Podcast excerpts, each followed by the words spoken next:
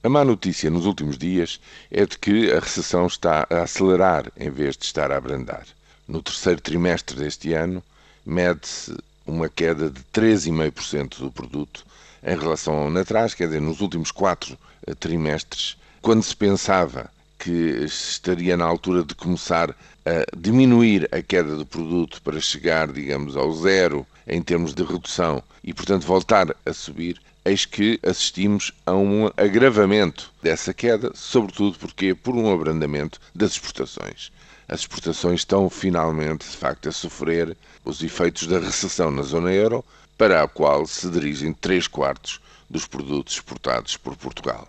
E, portanto, não se vê para já o fim desta quebra e, muito provavelmente, terminar-se-á o ano de 2012 com um desempenho pior do que era esperado da economia, ou seja, em vez de uma quebra de 3%, porventura, teremos uma quebra superior a isso neste ano de 2012, onde efetivamente todas as previsões apontam para um desempenho pior do que aquilo que estava imaginado que pudesse acontecer.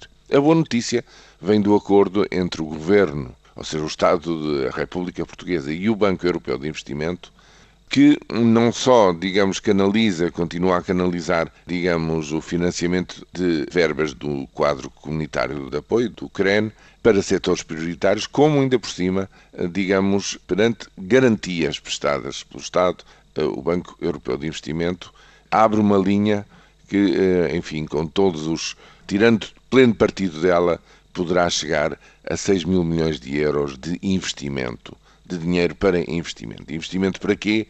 Para os setores que toda a gente sabe neste momento que são repetidos à sociedade como sendo prioritários. Para a internacionalização, para a exportação, para os bens transacionáveis, para as pequenas e médias empresas, para a reindustrialização, para a agricultura, para a formação profissional, para a formação de capital humano e para as energias renováveis. São tudo coisas muito importantes e muito necessárias.